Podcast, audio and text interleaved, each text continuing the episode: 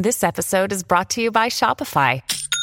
Forget the frustration of picking commerce platforms when you switch your business to Shopify, the global commerce platform that supercharges your selling wherever you sell. With Shopify, you'll harness the same intuitive features, trusted apps, and powerful analytics used by the world's leading brands. Sign up today for your $1 per month trial period at shopify.com slash tech, all lowercase. That's shopify.com slash tech.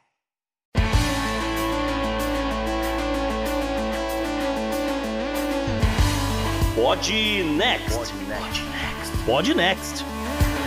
Fala galera, estamos aqui para o episódio 13 do Pod Next. E tô eu, JP, e eu vou contar uma parada pra vocês. Nesse home office, eu tenho usado a mesma camisa para marcar os dias da semana. Sabe o que eu Toda segunda-feira eu uso uma polo azul, na terça uma cor de abóbora, na quarta uma verde.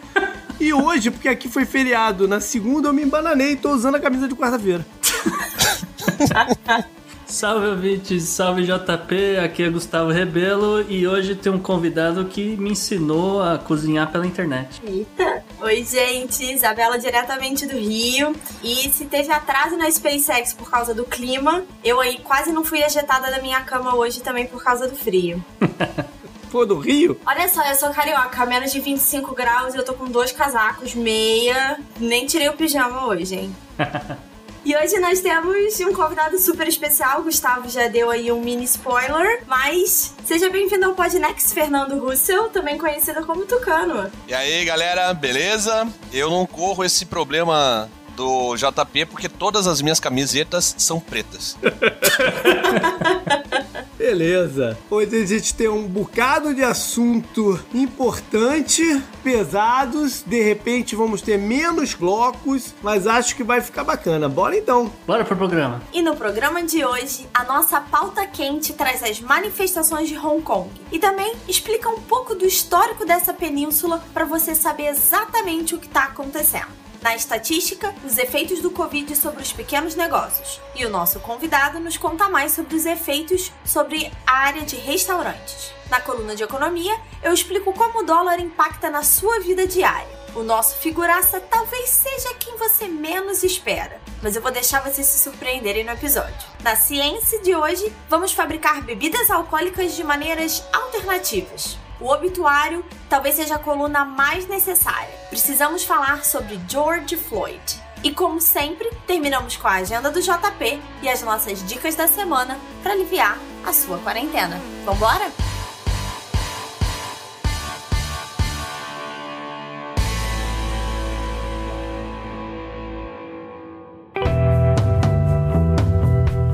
Assunto quente da semana.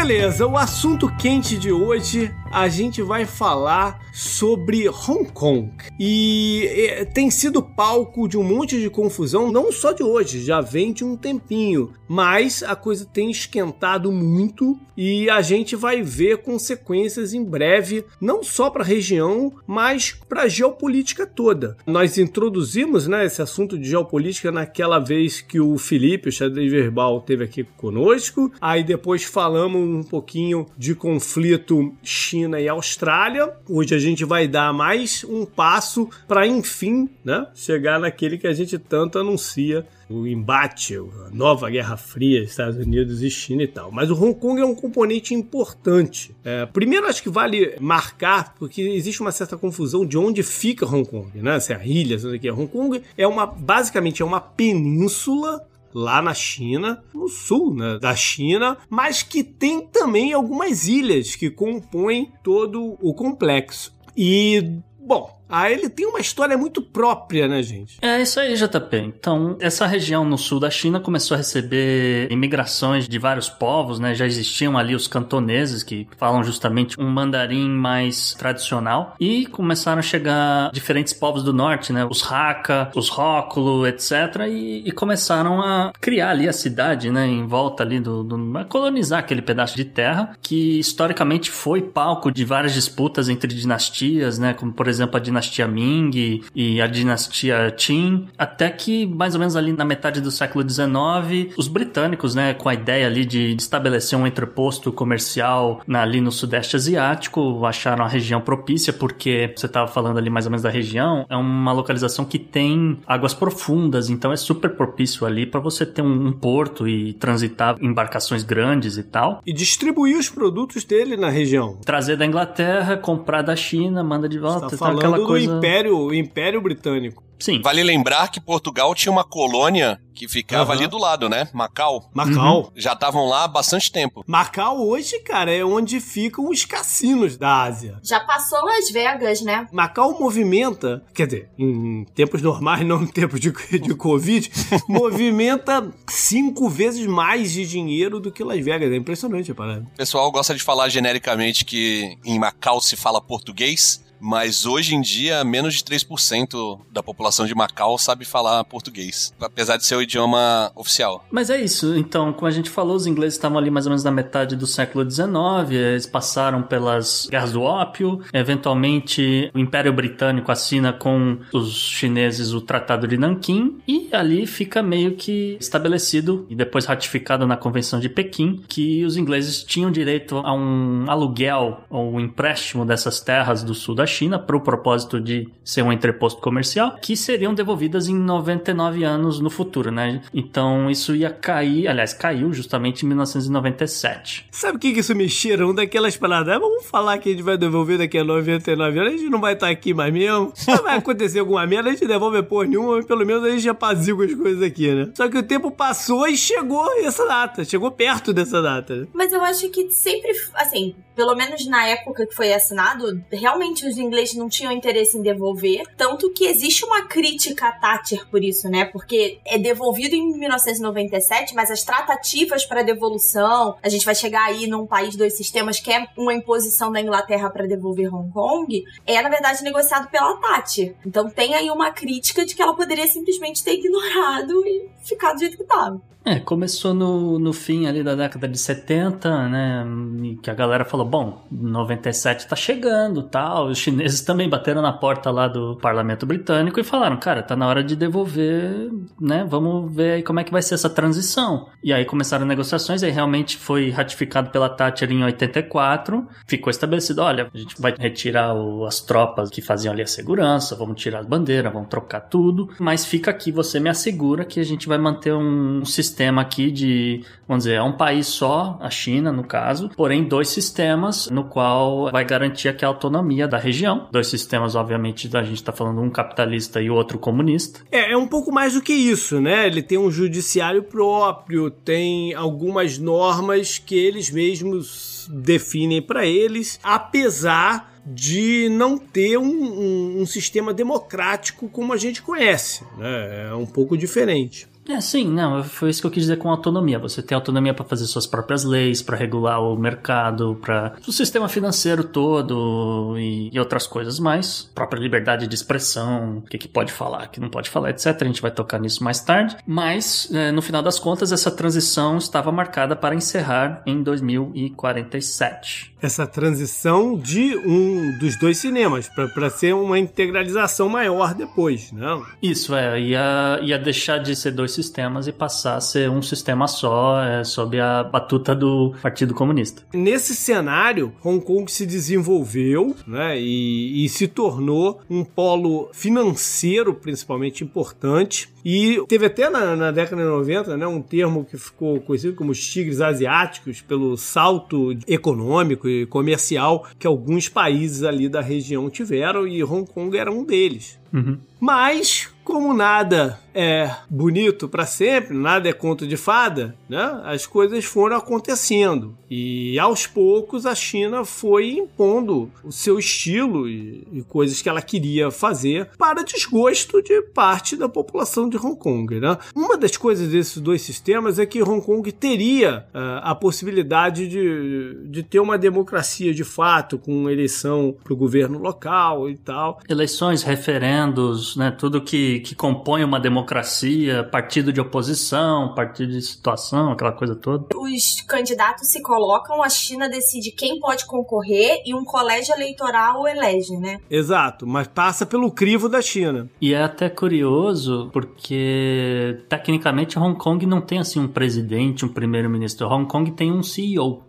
é literalmente esse o cargo, se você traduzir exatamente o cargo que ela tem, ela, você tem um chefe do executivo. Bom, mas o bicho pegou em termos de protestos, principalmente no ano passado, porque essa promessa da China das eleições de 2017 não foi cumprida e por várias outras razões, né? A China endureceu algumas medidas também na parte de segurança eu acho que foi uma resposta um pouco da China, mas isso a gente vai tocar daqui a pouquinho. E, cara, a gente viu cenas, né, de protesto, quebra-quebra. E quando você tem coisas assim, a, a, resposta sempre vem, né, de uma polícia também mais truculenta e ostensivamente inibindo os protestos, até com tecnologia. A gente brincou na semana passada sobre reconhecimento facial, né, que não adianta máscara e tal, não sei o quê, porque os caras lá de Hong Kong têm que usar máscara mesmo, nos protestos, se não me engano. Capacete de motoqueiro, teve de tudo ali. E teve, logicamente, quebra-quebra, teve alguns protestos mais pacíficos, com o pessoal sentando ali no saguão do aeroporto. Teve um pouco de tudo né, nessas semanas todas que estavam em protesto, que só foi realmente parar, JP, por causa da pandemia, né? Aham, uhum, exato. Vale a pena mencionar que a China moveu parte do exército dela pra fronteira com Hong Kong, tipo, numa ameaça. Pô, se isso continuar assim, assim, a gente vai invadir mesmo que não pode, né? Pelo nosso acordo e tal. Rolou também um primeiro cheiro de envolvimento dos Estados Unidos do que poderiam ser as consequências, né? Eu lembro que no comecinho do campeonato da NBA 2019, parece que né, foi há sim, séculos atrás. Sim, sim, sim, A NBA, nos últimos anos, estava mandando alguns jogos lá na abertura pra China e tava lá o, o Houston Rockets. E o general manager do Rockets deu um depoimento altamente polêmico lá, dizendo dizendo que o pessoal de Hong Kong tem direito de protestar, alguma coisa assim, e foi um pega pra capar. A China cortou a NBA da programação e, sei lá, um percentual enorme da receita da NBA vem de produtos e vem de vinculação da China. Tem muito né? mais gente na China assistindo a NBA do que nos Estados Unidos, né? Sim, sim. E aí a NBA teve que fazer um meia-culpa, mas também não disse que o cara não tinha direito de, de dar a declaração dele. Ficou uma parada meio esquisita e o fato é que a China boicotou a NBA nessa temporada. É, eu eu acho que isso tudo demonstra é, a escalada, né, dos dois lados porque a gente tá falando, que nem você falou, a China vem interferindo aí nessas leis desde 2004, vem tentando passar leis que eles chamam de anti-subversão, né, que é exatamente o que a gente vai falar hoje, é, já vem interferindo desde muito tempo, só vem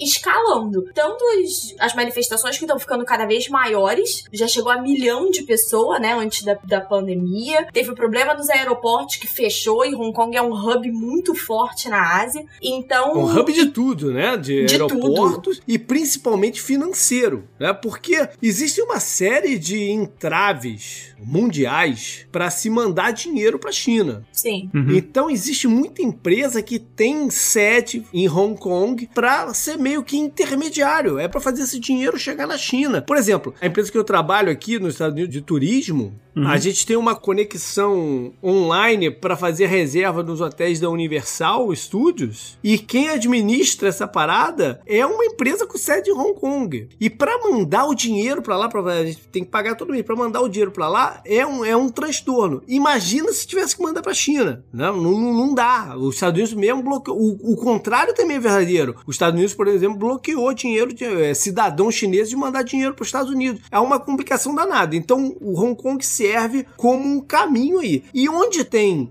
hub financeiro, tem sacanagem no meio. E é justamente aí que vem o estopim da confusão toda, né, então, né, JP? Porque em 2018, 2018, Hong Kong passou algumas regulamentações dando uma dificultada em lavagem de dinheiro. Isso tem tudo a ver com algumas das, das respostas que a China deu. Isso, e aí teve a lei que ia permitir que cidadãos que estivessem em Hong Kong pudessem ser extraditados de volta para a China. Também. Porque o que é. acontecia muito era você tinha lá um bilionário chinês que fez algum rolo, tinha alguma coisa ali, estava lavando dinheiro, não sei o que, ele pegava pegava o dinheiro todo, se mandava para Hong Kong e fica ali no paraíso, porque a China não pode me tocar aqui. E dali ele vai pro resto do mundo, se esconde em algum outro lugar, mas começou que tinha um interesse aí que essa lei não passasse. É, acabou que ela não passou. Acabaram que outras leis de segurança, como a gente falou, também não passaram, em virtude desses protestos todos. Não só não passaram, né? Elas foram engavetadas. Eu acho que é ainda mais forte. Porque, assim, uma vez que você chega no parlamento, né, ela vai passar. Porque tem todo um controle. Uma das coisas que a China fazia era retirar das posições, né, do legislativo pessoas pró-democracia, que eram convidadas aí a Pequim ou que eram simplesmente tiradas dos seus cargos. Então, assim, a grande vitória é que não chega nem a votação, né? Até porque a China não gostaria de que tivesse uma votação e perdesse. Então, a gente vê na história que várias das manifestações conseguem fazer engavetar esses projetos e alguns deles estão voltando à tona agora, no Uhum. meio dessa questão toda. Com mais austeridade ainda, né? Exato. E aí, no última reunião parlamentar lá da China, o nosso Xi Jinping anunciou que vai meter bronca no projeto, na, na- na nova lei de, de- de segurança lá para Hong Kong. Já passou, né? Já passou. Ela passou hoje, e aí eu acho que uma das coisas que a gente precisa chamar atenção é: essas leis que a gente veio falando antes teriam que passar na legislatura de Hong Kong, que tem a sua própria mini constituição, como a gente falou lá no Um País Dois Sistemas. Essa lei que passou agora, anti-subversão, que eles chamam, né? Que é- não pode desafiar o governo chinês, não pode. é, as manifestações são consideradas subversão, foram passadas de uma maneira que não precisa é, de aprovação em Hong Kong. Simplesmente ela é incluída direto na Constituição. E é isso, foi votado dentro do Partido Comunista. Teve um voto contrário e seis abstenções, 2.878 votos a favor. Então, assim, você vê que o peso dessa decisão que tá dando protesto enquanto a gente tá gravando. Ou seja, basicamente destrói o sistema que é, era conhecido até então, né? Que o Gustavo chamou aí antes de um país, dois sistemas. Porque agora a China mesmo pode chegar, elaborar leis de segurança para Hong Kong especificamente, se quiser, e falar, é isso aqui o, o novo código, e acabou. Agora, nas últimas 48 horas foram uma confusão danada, porque começou com, primeiro, uma lei um pouco mais polêmica, que tornava crime punível com até 3 anos de cadeia para quem desrespeitasse o, o hino chinês, né? Tem muito disso de... É, igual no Brasil, né? Canta o hino do Brasil, aí tem gente que canta o hino do Rio Grande do Sul ao mesmo tempo, aquela coisa toda. Então isso aí não ia mais poder em Hong Kong. Então começou com esse negócio. Aí logo depois veio o anúncio, e aí entra um pouco aqu- aquilo que a gente está falando aqui de, da Guerra Fria entre China e Estados Unidos, que o secretário de Estado Mike Pompeo veio a, a público eh, dizer que, olha, os Estados Unidos agora reconhece que Hong Kong está completamente sem seu status de autonomia, porque a China está violando aquele acordo lá atrás que a gente falou, que a Margaret Thatcher assinou, que dizia que ia, ia ter essa é, vamos dizer, essa transição ia até 2047. Então, o que, o que os Estados Unidos disse é: bom, a China obviamente violou esse acordo e está claramente acelerando essa transição. Mas por que, que você acha que o Pompeu foi tão rápido falar isso? Qual o interesse dos Estados Unidos nessa, em, em- em quebrar de vez Hong Kong? Porque vai, a consequência vai ser quebrar Hong Kong. Bom, tem uma outra coisa que a gente tem que fazer um parêntese aqui, porque,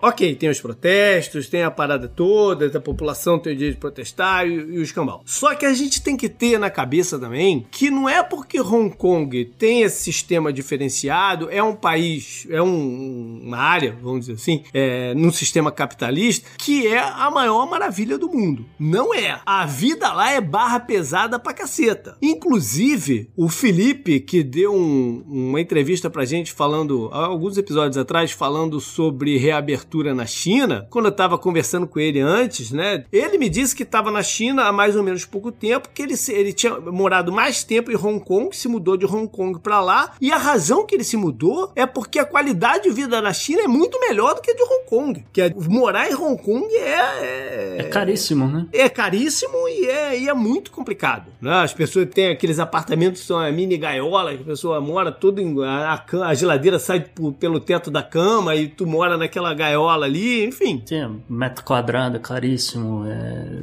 resumindo, Hong Kong desde de sempre não tem um alívio, né? Não, não tem. É uma... Não tem alívio. E essa medida do Pompeu vai esmagar de vez. O JP perguntou por que agora. Eu acho que, de novo, né, vem escalando e tem aí a fala, por exemplo, do Trump, que vem endurecendo as falas contra a China e tá utilizando a China como um cabo eleitoral para outubro, falando da questão do Covid, já envolveu a OMS. Então acho que é um o timing ajudou, né? Pois é. Levando em consideração que tem uma população de, de cantoneses muito forte na Califórnia, na, na costa oeste inteira. Pois é, mas na minha percepção de mero mortal aqui, ele fazer isso, arruinando de vez Hong Kong, não deixa de encontro com o interesse da China, de dominar a região, porque se, sem, sem força econômica, Hong Kong não faz sentido. Não tem porquê existir Hong Kong como financial hub e, e, e tudo mais, se lá não, não vai ter o efeito.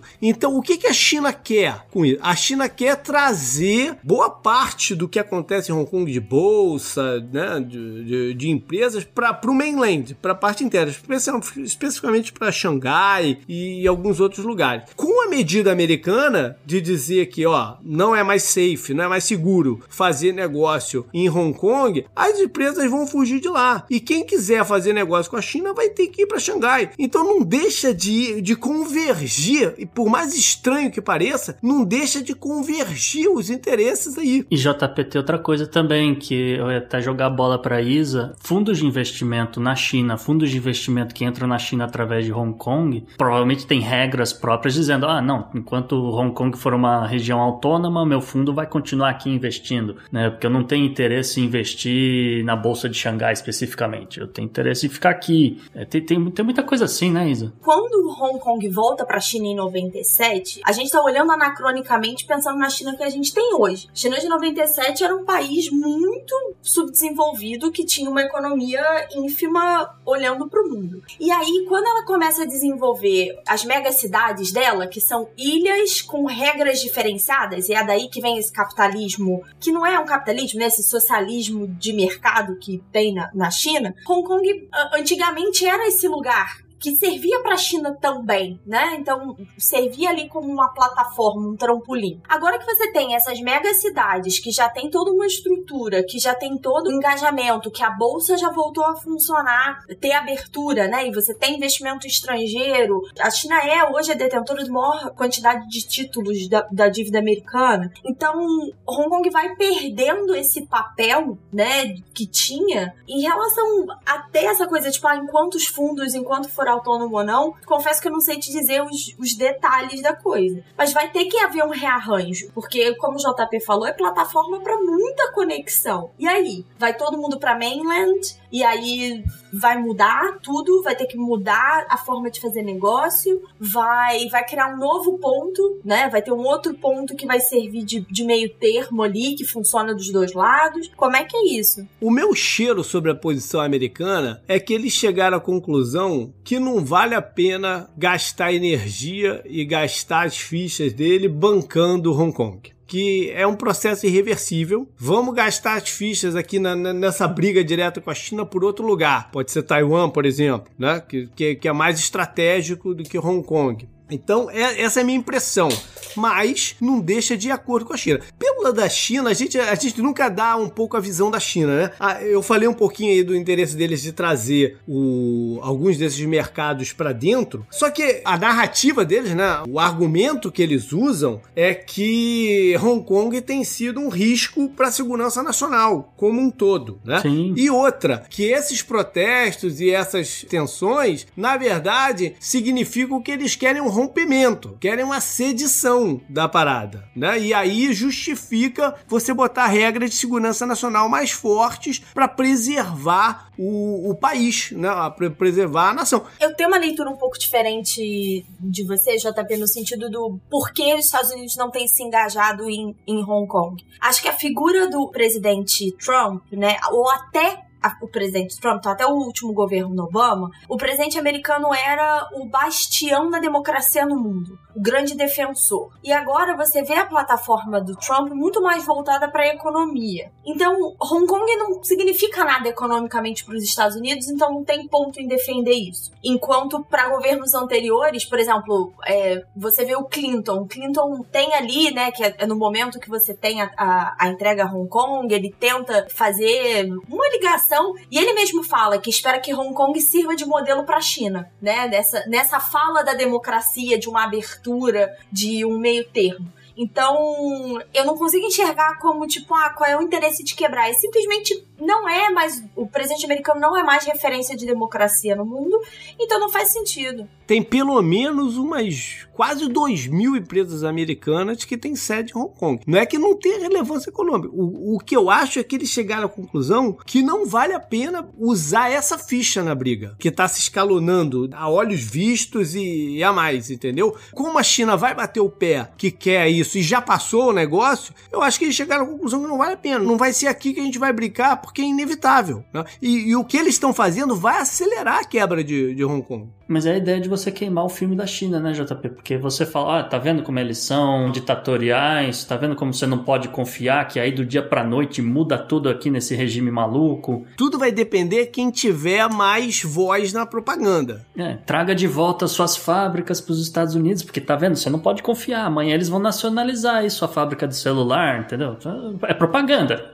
É, não, não sei, Hong Kong a parada é, é, é realmente um intermediário. É um intermediário. Não, eu, sei, eu só, só tô dizendo só tô separando as coisas. Olha, você usa isso aqui para fazer aquilo lá que você é. quer, entendeu? Mas tu sabe é. que um dia, é, ontem ou anteontem, agora não, não me lembro, eu saí para caminhar ouvindo, botei um podcast para um episódio lá, que eu falei, puta, isso aqui tá perfeito, né? Olhei ali o título, tudo que você precisa fazer, saber sobre o momento de Hong Kong. Falei, pô, é esse aqui mesmo, né? E, e liguei a parada. Aí saí com o negócio no ouvido e a, logo de cara eles começam entrevistando um professor de uma universidade da Inglaterra, com sotaque bem carregado de inglês e tal. E, cara, quando foi passando o tempo, eu fui vendo que, cara, tudo que os caras estavam falando era uma visão só China da parada. Né? O, cara, o, cara, o cara justificando a, o, o que a China estava fazendo e tal, falando sobre essa questão do, do risco de,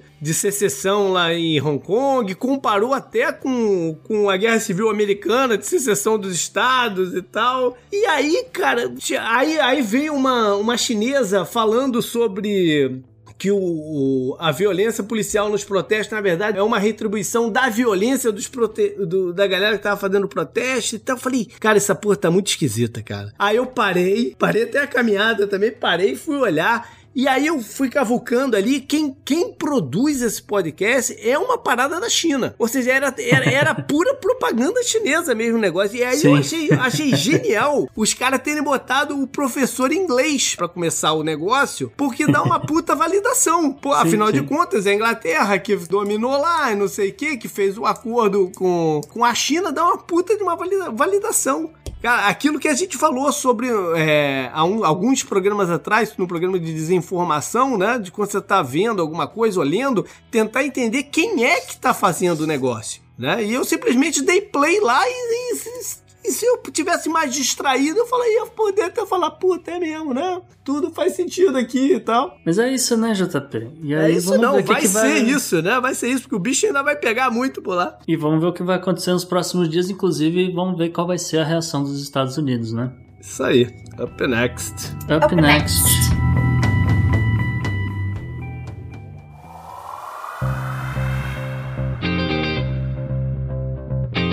Estatística. Os números complexos. A estatística é uma ferramenta nossa estatística da semana, vamos falar, como sempre, do impacto de Covid, mas dessa vez nos negócios locais, nos bares e restaurantes. Gustavo vai trazer alguns números pra gente e aí a gente trouxe o nosso convidado para comentar em primeira mão os, os, impactos, não é isso, Gustavo? É isso, Isa. Então, pesquisa da Abracel com 1.558 estabelecimentos do Brasil, pesquisa realizada agora no mais ou menos na metade de maio o que eles contam pra gente é o seguinte: é 67,2% dos empresários desse ramo alimentício pretendem retomar os negócios com uma operação reduzida. 81% dos empresários que né, tentaram buscar algum, algum crédito, alguma coisa assim, tiveram o pedido negado. E também aqui é interessante que 78% das empresas precisaram renegociar o aluguel do estabelecimento, né? Uma outra coisa é que se a situação atual continuar mais ou menos nesse ritmo, eles esperam que 19,34% dos empresários acabem demitindo todos os funcionários. Mas justamente para falar desse assunto, a gente trouxe, né, o já anunciado aqui, o empresário Fernando Russell. Quem diria, hein, JP? O empresário é, Fernando coisa, Russell. Né, de professor de história para empresário. para falar justamente como é que tá a situação no setor, pelo menos ali a situação da empresa dele. O Tucano é, é um empresário, empreendeu num restaurante chamado Seven Kings, e ele tem uma visão muito bacana para isso. A gente está falando de reabertura na maioria das, das vezes, né? Então, antes de reabertura, o teu restaurante é em Santos. Como é que tá a situação aí em Santos é, no momento? Tá tudo aberto? Como é que tá? Como é que estão as coisas? Não, tá serviços essenciais farmácia, uh, supermercados, os restaurantes e, e, bares eles podem servir delivery e takeaway, né? Retirada na porta, mas o resto tudo tá fechado. Quer dizer, deveria estar fechado. Não pode entrar, pedir, sentar e comer. Não, é. Na verdade, deveria estar fechado, né? É, Tucana, desculpa, eu descobri o sistema do Doria aí, acho que tem dois, três dias. Como é que é? é sistema de cores, né? Como é que tá aí na Baixada? Hoje foi apresentado as cidades, os municípios que estão em cada fase. O governo do estado fez um sistema de cores, como você falou, que cada cor representa uma fase de abertura, de reabertura. E isso, inclusive, deixou vários prefeitos e comerciantes de vários municípios, porque a capital de São Paulo, São Paulo, cidade de São Paulo, já está na segunda fase e, segundo os prefeitos, é o lugar onde mais tem infecção e outros municípios ainda estão na primeira fase. São Paulo está uma fase à frente, digamos assim. E tem outro problema. A grande São Paulo, que é o entorno, outras cidades ali, Osasco, cidades satélites de São Paulo, elas estão na fase 1, enquanto São Paulo, capital, já está na fase 2. Só que existe um fluxo gigantesco de pessoas que trabalham numa cidade e moram em outra. Por exemplo, eu tenho dezenas de amigos meus que trabalham em São Paulo. Então eles, teoricamente, eles estão numa cidade que está na fase 1, não está nada reaberto, e eles vão poder ir trabalhar na cidade de São Paulo, que está na fase 2, que tem algumas coisas reabertas. A galera já prevendo que isso não vai dar muito certo. E como é que foi a adaptação do teu negócio, do teu restaurante para esse sistema só de delivery? Alguns restaurantes tiveram mais trabalho na adaptação porque não tinham delivery, né? Principalmente aqueles que são por restaurante por quilo, que agora vão ter um trabalho maior ainda de se reinventar, né? Como a gente já tinha o serviço de delivery, foi um pouco mais fácil. Lógico que o, o movimento cai muito, né? Mas de logística, assim, a gente já estava se preparando antes de a prefeitura e o governo do estado decretarem o fechamento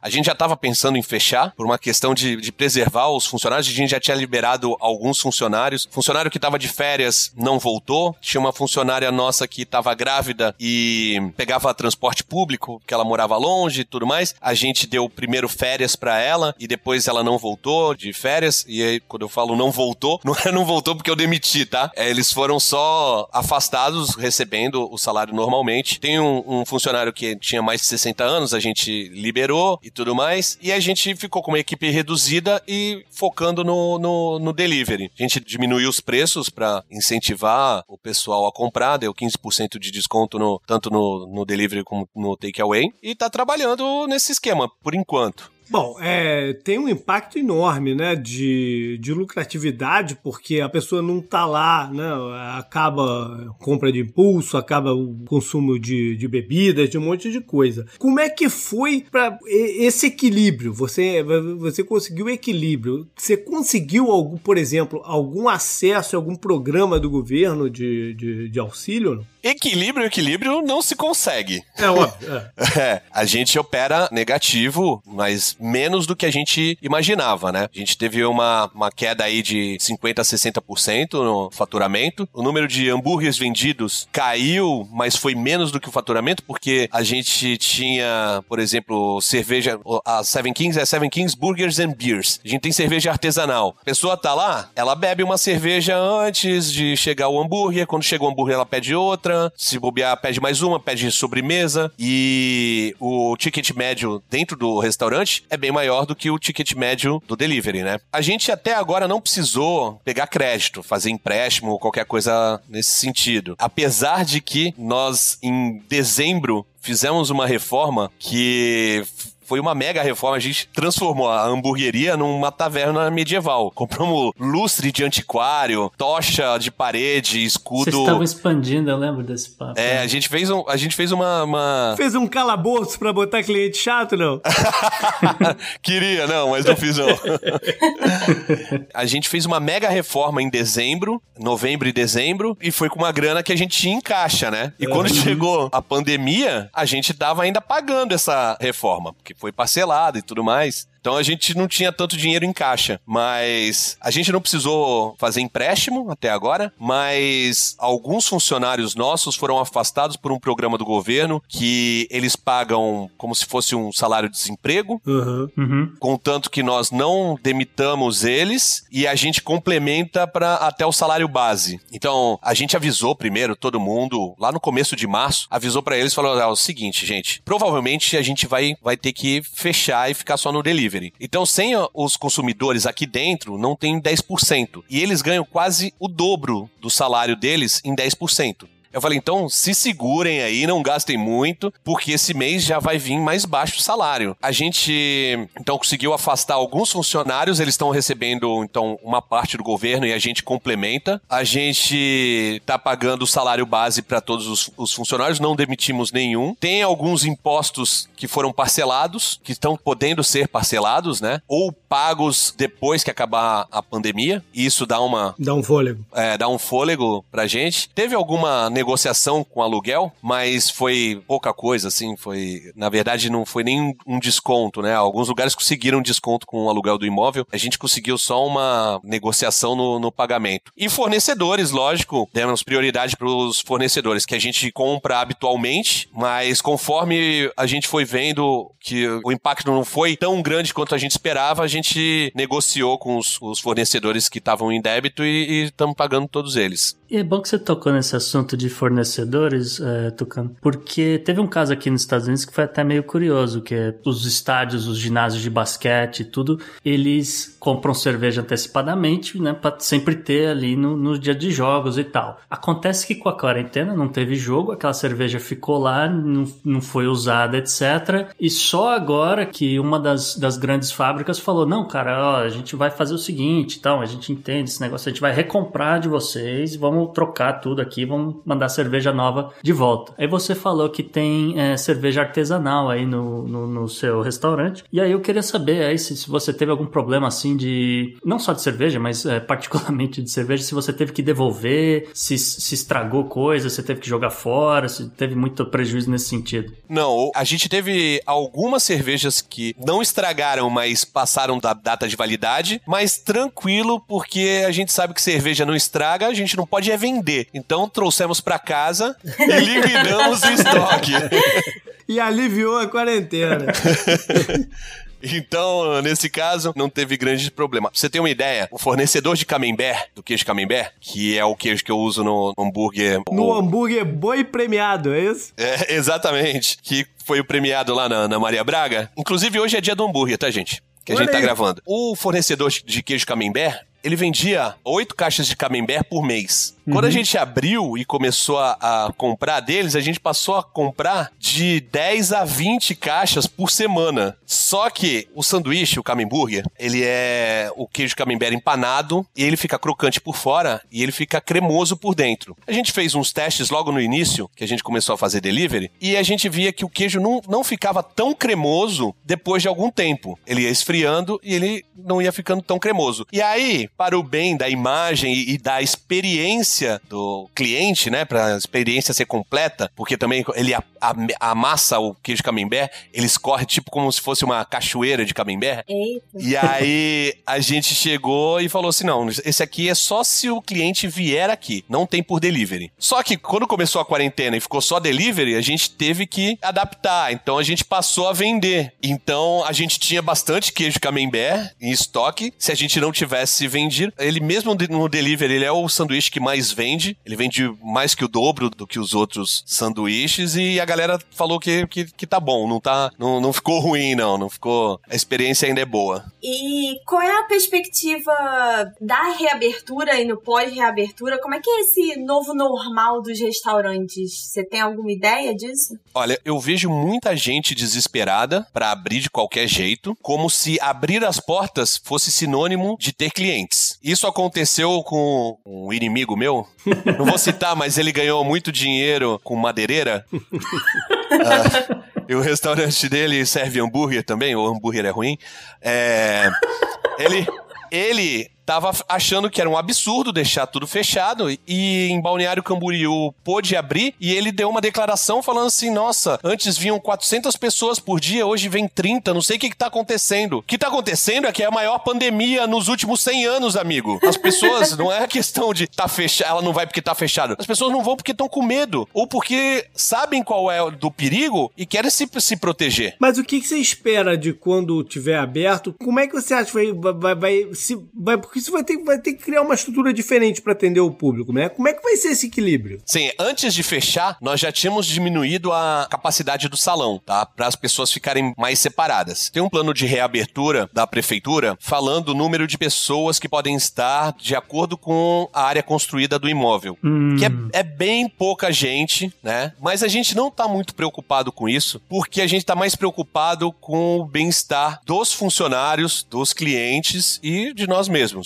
A gente teve uma reunião, sou eu e mais dois sócios, e a gente decidiu o seguinte: mesmo que abra oficialmente, seja permitido abrir, a gente vai avaliar por nós mesmos se a gente se sente seguro em abrir. E aí, tomando todas as precauções, álcool gel, máscara, tudo que já, nós já estamos fazendo, né? Apesar de não ter cliente, os, os funcionários precisam usar máscara, precisam ter álcool gel e tudo mais. E tem, por exemplo, máquina de, de cartão de crédito, que uma pessoa passa, tem que ser higienizada a cada uso, né? Mas, mas para restaurante é complicado. Por quê? Ah, vai ser obrigatório entrar de máscara no restaurante. Beleza, mas a hora que chegar o hambúrguer, você vai ter que tirar a máscara para comer. E se você pedir uma batatinha antes, você vai ficar sem máscara. Se você pedir um refrigerante, uma bebida, vai ter que ficar sem máscara. Então, a gente tá se preparando para reabrir, mas muito cautelosamente. O que, que você acha, pensando já, já mais três passos para frente, o que, que você acha que vai... Você, lá no começo, você falou que quando foi mudou para delivery, começou a dar uns descontos, né, para incrementar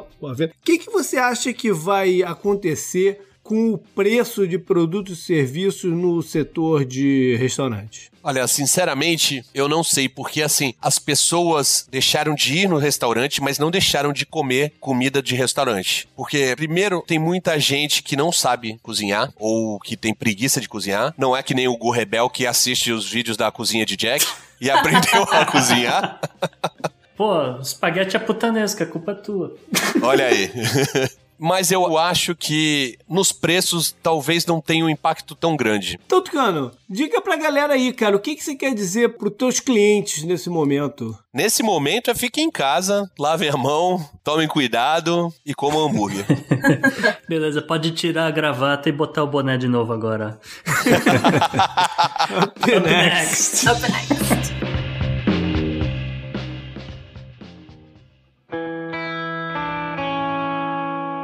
Economy. Economy. Economia mundial. Vamos então falar de economia. O que que você quer contar aí pra galera dessa semana, Bela? Essa semana eu resolvi. Na verdade, eu tava vendo toda a discussão de dólar aí, né? Que a gente tá falando, falando, falando, vai bater 6, vai bater 7, vai estar tá, sobe, desce. E eu comecei a pensar se as pessoas entendem realmente o efeito do dólar, né, na, na vida. E aí, primeiro de tudo, por que, que a gente fala tanto de dólar? É a moeda central de valor do mercado internacional desde 1944, Bretton Woods, final da Segunda Guerra Mundial, em que o dólar foi estabelecido como moeda internacional de reserva, né? E aí a força da economia americana manteve isso aí. Então a gente pode ser assunto de outro dia, a gente contar essa história toda de Bretton Woods, que é basicamente a base do sistema financeiro que a gente tem hoje, mas eu não sei se nossos ouvintes, né, a maior parte das pessoas entende o quanto o preço do dólar afeta a vida dos brasileiros todos os dias, né? Tem coisa que parece que não é de todo dia, né? Então a gente escuta o superávit primário, recorde de safra, recorde de exportação. E por que que isso acontece? Porque como o dólar tá muito caro, a produção em real, né, transforma um produto nacional muito mais barato no mercado internacional. Então se torna muito mais atraente, é muito mais fácil de vender. Por outro lado, as empresas têm maior dificuldade, as indústrias, né, têm maior dificuldade de importar insumos e máquinas que precisam vir do exterior. Isso faz com que as empresas se tornem tornem menos competitivas e também uma redução de investimento, porque fica cada vez mais caro, né, investir. E a questão dos juros da dívida externa, né, que por mais que hoje em dia o Brasil seja credor, ainda tem muita dívida em dólar que precisa ser paga, e tem essa questão do custo, né? E esses são números que saem no jornal, parecem muito longe do alcance, mas tem muito efeito no cotidiano. Então, por exemplo, a exportação de alimentos pode, normalmente causa uma pressão de preço interno, porque o produtor tem cada vez mais interesse em vender, né, para o exterior ao invés de ficar no, no, mercado no Brasil. Tem alguns produtos aqui no Brasil que são dolarizados, porque ou tem que ser muito é, exportados, ou no caso da gasolina, por exemplo, que a cotação do preço está em dólar, né? Então, o Tucano pode até falar pra gente, por exemplo, a questão do pão, porque trigo é um produto que a gente importa muito e o preço costuma variar, né? A gente sente muito no pãozinho francês, mas imagino que para o restaurante isso também seja um custo que comece a pesar. O pão a gente não sentiu, mas a carne, por causa da, daquela exportação muito grande para a China, que teve há uns meses atrás, o preço da carne subiu absurdamente. Então, assim, é o efeito dessa questão da exportação, né? Se torna muito mais interessante exportar e que fica caro. E aí, a questão da dívida externa, ela não é uma coisa que a gente consegue ver no curto prazo, mas ela impacta as contas públicas, né? Então, você começa a criar um déficit, a gente já falou que o déficit no Brasil e em outros países está muito grande, e no longo prazo isso tem a ver com corte de gastos, então corte de investimento, ou impressão monetária, né? E aí, nesse segundo caso, gente tem uma pressão inflacionária, uma possível pressão inflacionária que a gente não espera observar nessa pandemia, tá, gente? Tá sendo uma pressão tão forte como um todo, né? O JP até perguntou sobre o que, ele esperava dos preços e tal. É, a gente espera que, no geral, quando a gente olha para as expectativas de inflação já caíram, já estão abaixo de 2% agora para 2020, mas a expectativa é de deflação. Então, para vocês terem noção da, da coisa toda. Não, na verdade, eu acho que os preços todos vão subir de tudo, não vão cair. Os preços vão subir, porque as pessoas vão ter que se reorganizar suas empresas para uma nova realidade e, e, e, a conta vai precisar fechar, então o preço vai precisar subir.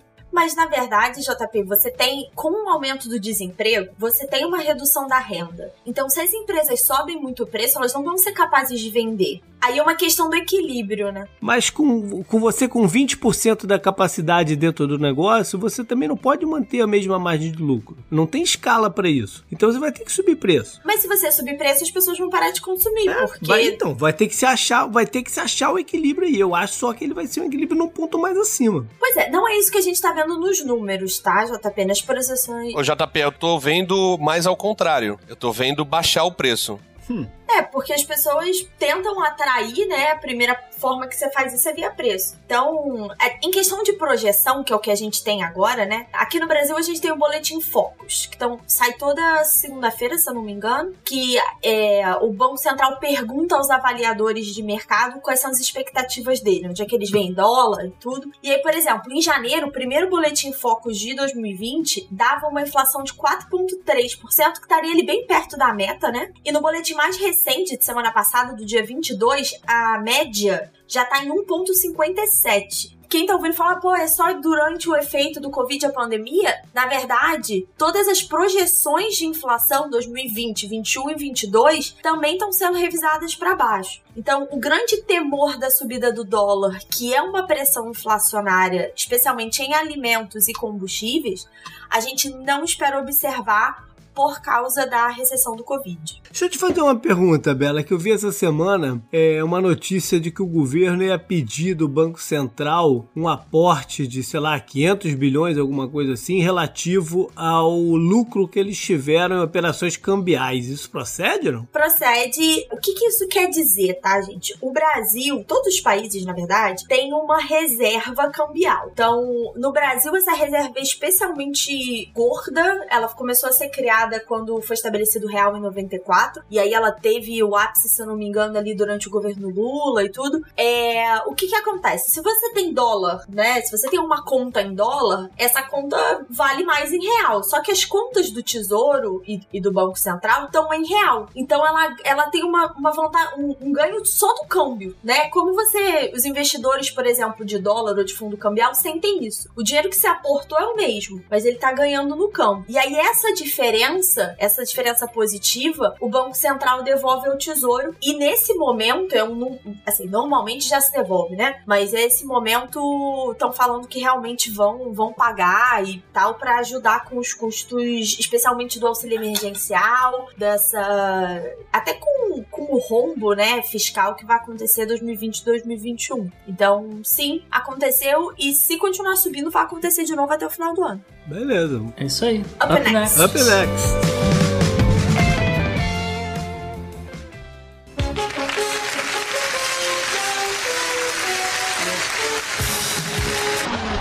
A personalidade que a gente escolheu pra semana, a gente vai falar quem é e o ouvinte vai dizer: o quê? Quem? Como? quem é? Quem é, Gustavo? A personalidade da semana é ninguém menos, JP, do que Fernando Collor de Mello. E aí eu vou deixar pro Tucano explicar por quê. Fernando Afonso Collor de Mello. Olha aí, xará.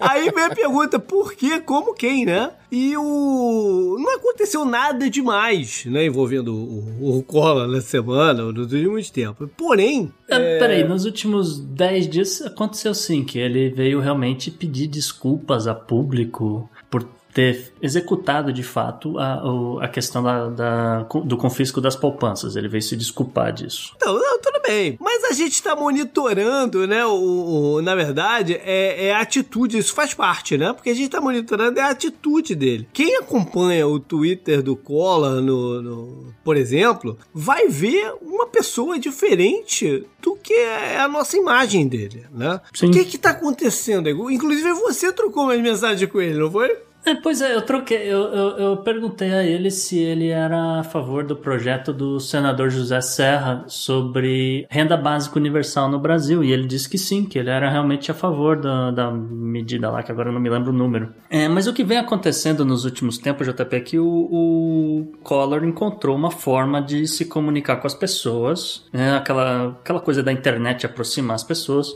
e tem construído uma imagem que ele já tinha, né? Aquela coisa, vamos dizer, uma, uma postura de, de lord, de né? um cara diferenciado, um cara educado, um cara muito articulado, um cara com vocabulário invejável e, e tudo mais. É uma pantomima, um sonho de uma noite de verão.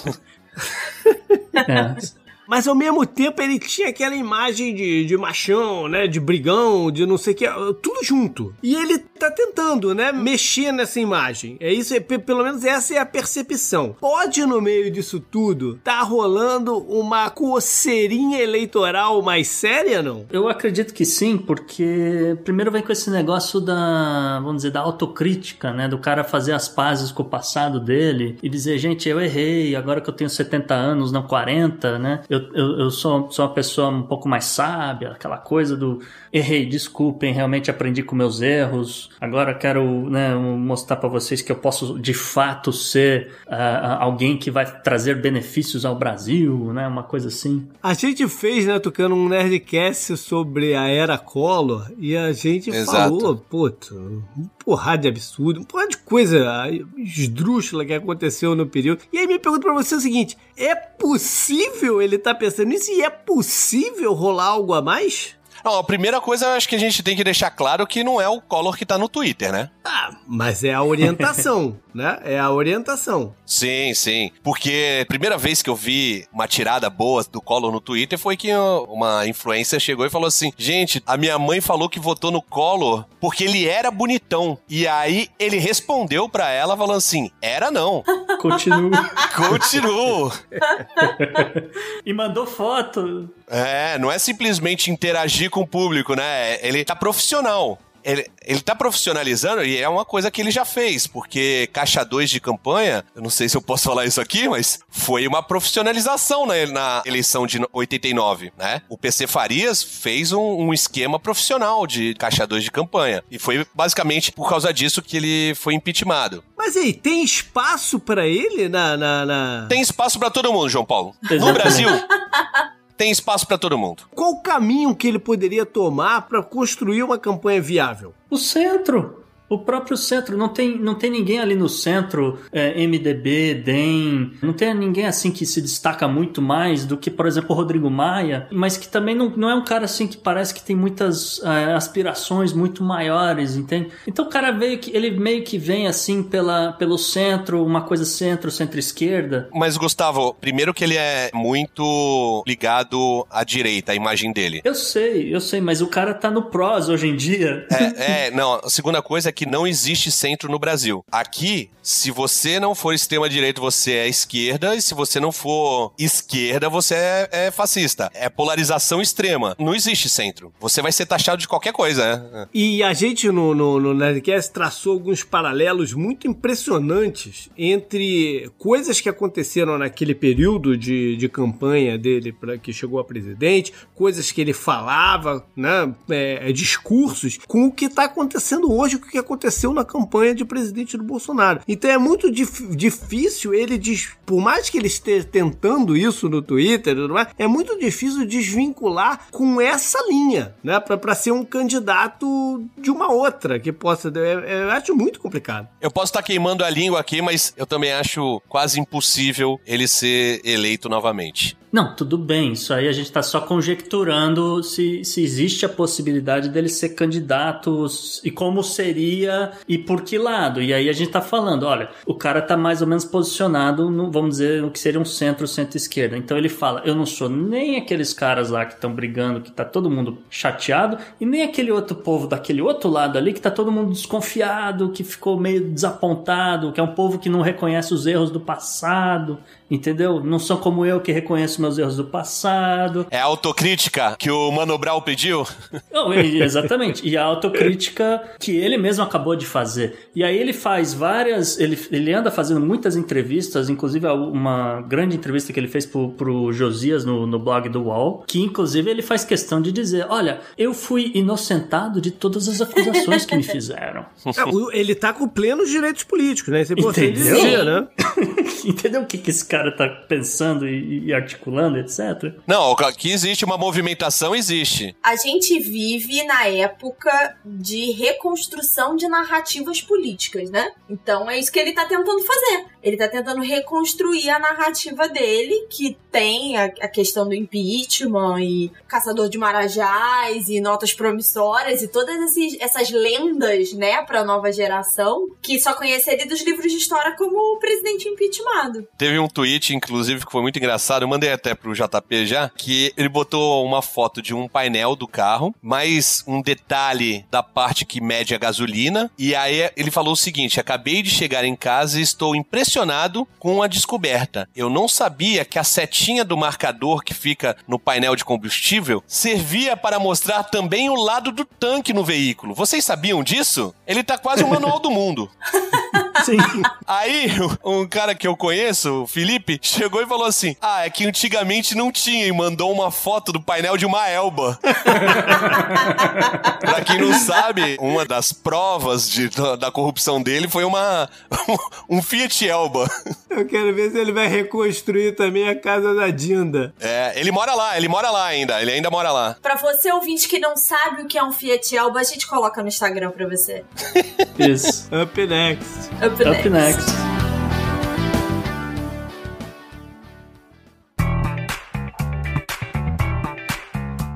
Não é pescaria, é tecnologia. Gustavo já falou de cerveja hoje, vai falar também um pouquinho de gin e vodka e a pauta é de ciência. O que, que é isso? É que a gente, a gente recebe bem nossos convidados, né, Isa? Mas foi interessante que saiu essa, essa notícia. É um sistema novo que adaptaram, inclusive, da NASA, que estava estudando é, formas de, de retirar o dióxido de carbono é, de Marte, né? E eles chegaram aí num sistema de captura do, do dióxido e, e, e transformava em sigilo, eventualmente isso aí se tornava gás, etc. Enfim. E aí alguém teve uma ideia de adaptar esse sistema, é, uma, uma fábrica de cerveja do, de Denver, no Colorado, e, e, e conseguiram, e, e, foi muito, muito interessante, porque eu não sei se o, se o Tucano já fez cerveja alguma vez na vida, mas. Já, mas dá muito trabalho.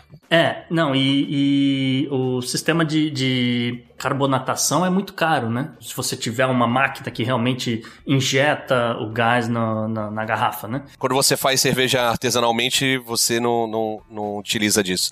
A carbonatação é feita dentro do, do recipiente. Exatamente. Né? Então é, é uma máquina, é um equipamento que é muito caro. E então o cara pegou esse sistema, adaptou, é um sistema que custa assim 10% do que um, um, sistema grande custaria para fazer mais de, sei lá, 100 mil garrafas por, por dia, por semana, não, não, importa muito, né? E, de quebra, a máquina que eles, que eles construíram ainda uh, é, é, super eficiente a ponto de que o, esse carbono, essa injeção de gás que ele, que ele dá na garrafa acaba sobrando para as necessidades dele. Então, ele acaba vendendo para outras fábricas ali da região. Então, achei interessante essa, essa nova tecnologia por causa disso. Ele retira o dióxido de carbono da atmosfera e transforma em cerveja. É, uma outra uma outra coisa, uma tendência que vem acontecendo, uma invenção é, irlandesa, olha só, que o pessoal às vezes não sabe, mas a Irlanda é um, é um dos países que mais produz leite na, na Europa. E eles fazem muito queijo, fazem muita manteiga, etc. E acaba sobrando o que eles chamam de whey, né? Que é o mesmo whey do seu... É, é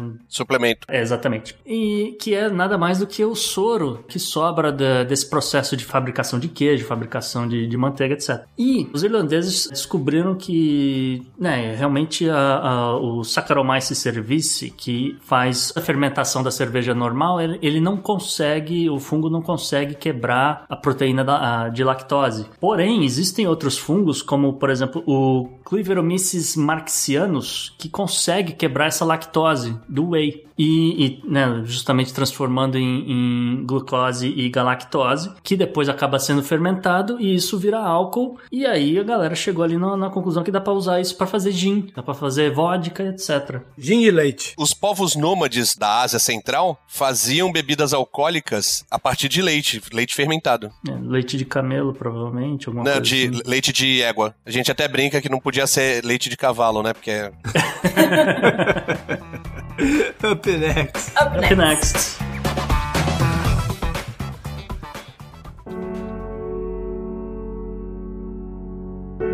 JP, a gente tem uma história aqui do obituário, mas que começa no obituário e se expande, né? O que, que você tem aí pra gente? A gente não pode deixar de falar de George Floyd, que foi vítima de uma ação policial absurda em Minneapolis, no estado de Minnesota, aqui nos Estados Unidos, gravada em vídeo que viralizou. É obrigatório assistir esse vídeo, só dá um Google qualquer que vai te aparecer. E as cenas de, são fortíssimas, né? Vale a pena deixar claro. O George foi parado, foi, a polícia foi até ele com uma acusação maluca de falsificação, não sei exatamente do que. Falsificação de documento, é, por algum motivo. Ele é segurando segurança de um restaurante lá em, em Minneapolis com um passado de atleta, até por universidade, de futebol americano e tal. Não é um criminoso, enfim. A polícia alega que ele resistiu à prisão, foi teve, teve agressividade na, em resistir à prisão. E o que se deu a seguida foi totalmente desproporcional. No vídeo mostra o policial ajoelhado no pescoço dele, ele suplicando por ajuda, por dizer que estava não, não estava conseguindo respirar. Pessoas em volta falando, o cara não está conseguindo respirar e o policial não alivia a pressão no do pescoço. Aí ele desacorda, chama uma ambulância e aparentemente ele já morreu na, na ambulância, ou até quando botaram na ambulância já devia estar morto, enfim enfim. E chega no hospital. Aí o bicho pegou. Né? Aí o bicho pegou. O bicho pegou, porque, primeiro, que não é o primeiro caso de violência policial contra negros em, em Minnesota, né? Tem um caso antigo até, um sujeito chamado Filando Castile, que o policial atirou, ele estava no veículo com a namorada, a namorada também filmou o negócio, o policial atirou enquanto ele buscava documentação. No, ele tinha avisado pro policial que tinha uma arma no carro legal, estava pegando a documentação e o cara atira nele. Isso também foi, foi, foi em vídeo, foi também um fuzuê para todo lado. Ou seja, existe um histórico de racismo policial no, no estado. E até curioso, JP, que você falou aí do, do caso do rapaz que, que levou o tiro da polícia, porque saiu justamente enquanto né, as pessoas estavam se indignando é, com relação ao caso aqui do, do Jorge, é, saiu uma estatística de que as mortes é, por armas de fogo causadas por policiais nos Estados Unidos não diminuiu durante a pandemia e continua no mesmo ritmo dos últimos cinco anos, provavelmente para fechar o ano com pouco mais de mil mortes provocadas por policiais. A repercussão foi imensa, né? Começa com, com a família escandalizada por vendo o vídeo. Os policiais foram demitidos, mas a família, com razão, pede que eles sejam é, acusados né, de, de, de, assassinato. O prefeito de Minneapolis ficou pra morrer, ficou maluco na parada e, e também criticando demais a, a, ação da polícia. E a, ao que tudo indica, ele concorda em prosseguir com né, o processo com indiciamento. O Trump se envolveu na parada também. Ele não pode deixar de se envolver em ano, em ano eleitoral, né? De, de... Não, e Minnesota é um estado chave, é um estado que os republicanos acreditam que eles conseguem virar, porque ali na, nessa região ali do, do, do meio oeste eles já conseguiram virar Michigan, já conseguiram virar Wisconsin, eles acham que Minnesota seria um, um alvo natural próximo. Então ele deu a opinião dele lá, falando que estava sad, very sad, période. E parece que vai colocar o, o FBI também para investigar o caso. Só que o povo tá muito satisfeito e foi para as ruas e o bicho tá pegando por lá, né? É uma área que tem muito estudante, né, JP? A Universidade de Minnesota tem campus grande ali nas, nas Twin Cities, né, ali no Minneapolis, São Paulo. Então, é, os estudantes começaram a ir para as ruas para protestar. Aí a coisa começou a escalar, porque, né, novamente, a gente tá em tempos de pandemia, tem muita gente desempregada. Uhum.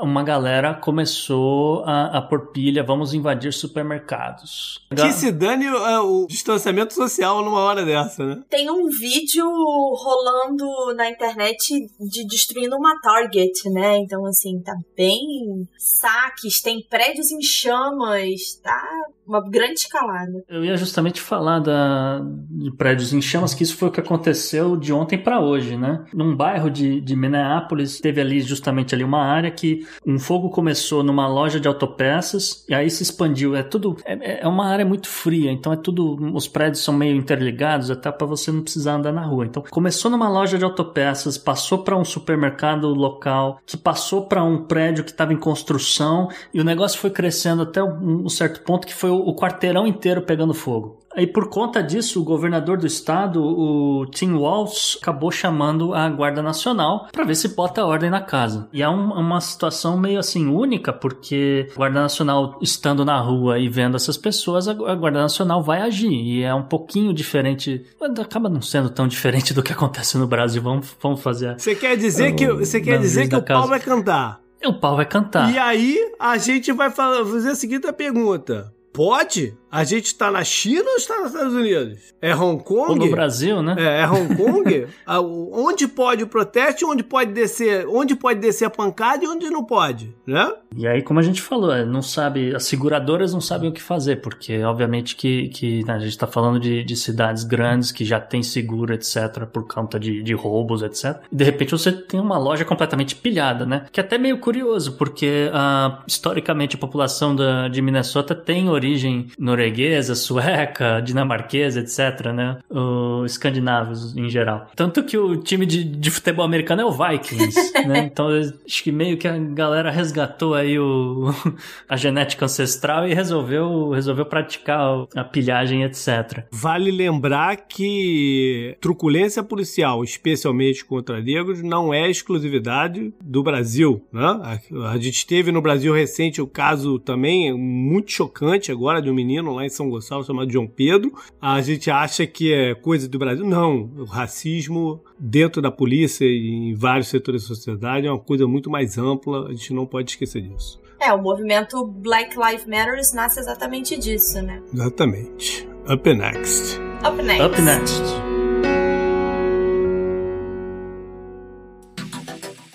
Anote no seu calendário. JP, voltamos a ter agenda de futuro.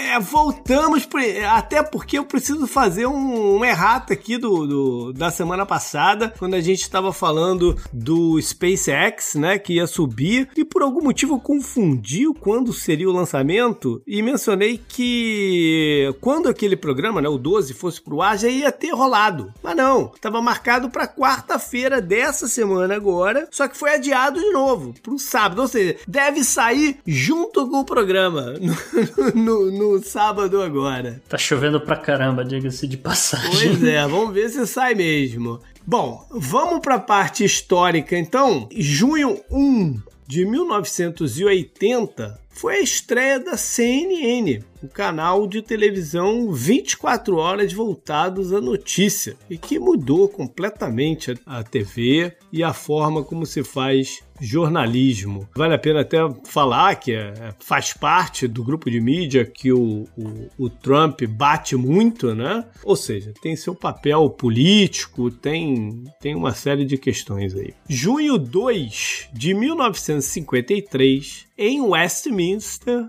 na catedral, a rainha Elizabeth foi coroada, rainha Elizabeth II, e tá aí até hoje, né? Uma figura imortal. É, imortal da, da realeza britânica. a monarca com mais tempo e se bobear vai ser assim por muitos anos. Mais tempo no trono. Tem algum sanduíche homenageando ela? Tem, todo dia das mães a gente faz o sanduíche Rainha Elizabeth e é sucesso. Olha aí. Nossa. Sabe que, que o, o príncipe Charles pegou Covid-19, né? Sim. Uhum. Perguntaram para ela como é que foi, né? Se ela não, não pegou dele. Ela falou que não, não tinha esse perigo, porque ele não, ela não via ele desde que ele tinha seis anos de idade.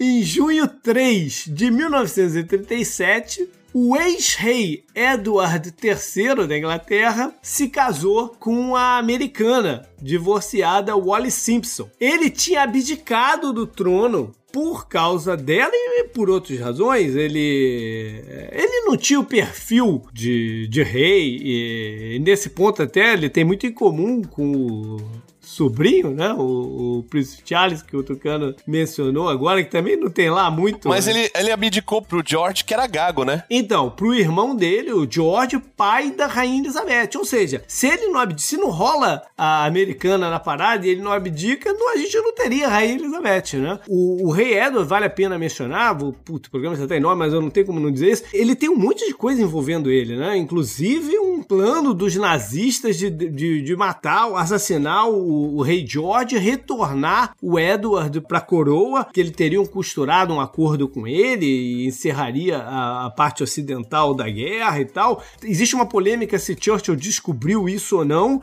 O fato é que um pouquinho antes dele voltar, despacharam o Edward para as Bahamas e por lá ele ficou. Em junho 5 de 1989, rolou na Praça da Paz Celestial da China, né? Chama de Tiananmen, a imagem, uh, as imagens, então, que para mim são a mais, a, o mais marcante que eu lembro. Eu nunca eu nunca vou esquecer daquele sujeito desviando os tanques né? O, o, cara do tanque é, decidindo não atropelar o cara e, e, desviando nos protestos lá, que os protestos já vinham há muito tempo, mas culminou nesse dia com aquele evento. Justamente falando aí de repressão é, por parte do governo chinês de, de, medidas, vamos dizer, mais democráticas. Né? A repressão que dura até hoje é, esses eventos não são ensinados nas escolas, as pessoas mais novas não têm a menor ideia que ele aconteceu. Hong Kong é tão especial, né, que é o único lugar da China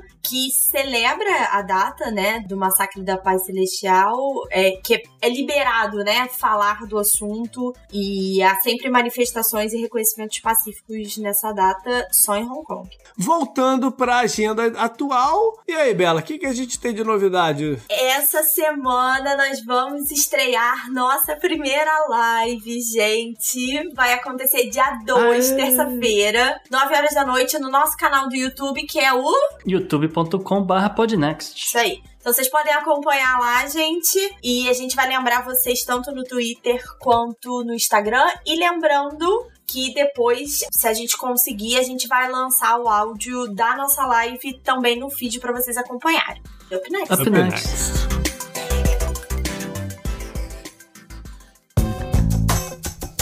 Esse eu recomendo para você. Eu recomendo pra você.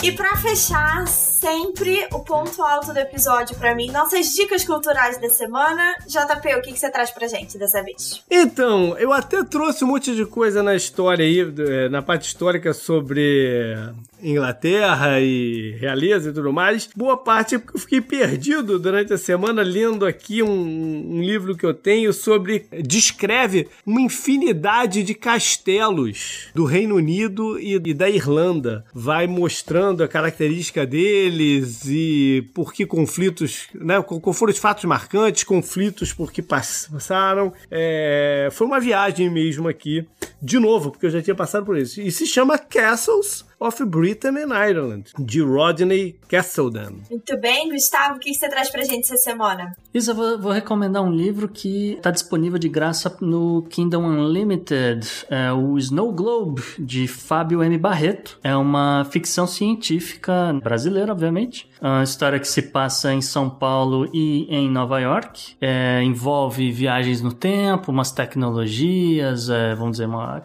Tenta, ele tenta fazer aquela coisa de, de prever tecnologias que vão sair. Uma futurologia, e, assim. e assim, viagem no tempo à parte, para quem não gosta muito desse tipo de tema, tem todo um, um drama ali, tem, tem uma história bem interessante, viu? Eu recomendo muito. E se tudo der certo, de repente ele aparece na nossa live. Para de dar spoiler, Gustavo! Poxa!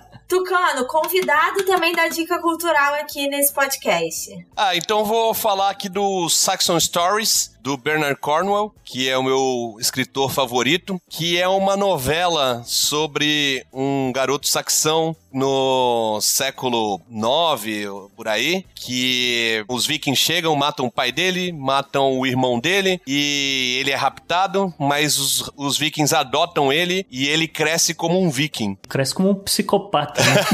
e ele fica, e ele fica entre ser um saxão e ser um viking e passa com a história dele, mostra toda a história da unificação dos reinos anglo-saxões. Eu tô indicando esse livro porque eu comprei há, sei lá, uns 10 anos atrás, um box fechado que vinha com cinco livros. E aí botei no Twitter falando que tinha comprado e falei, mas você sabe que não acaba nesses cinco, né? Eu, como não? Aí eu falei, não. Então, e só agora o autor soltou o último livro, na verdade vai sair em outubro, que é o Warlord, que é o 13 terceiro livro da série. Ou seja, tá mais pra malhação do que pra novela. Agora, olha só.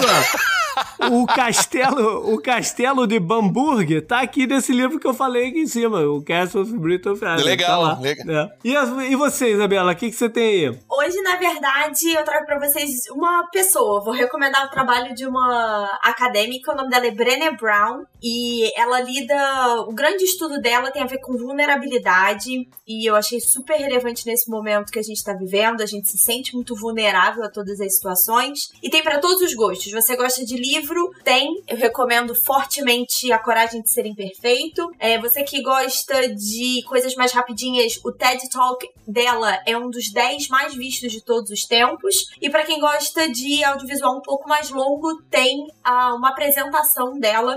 Se eu não me engano, estilo documentário, é de mais ou menos uma hora e meia na Netflix. Super recomendado todo o trabalho de Brené Brown.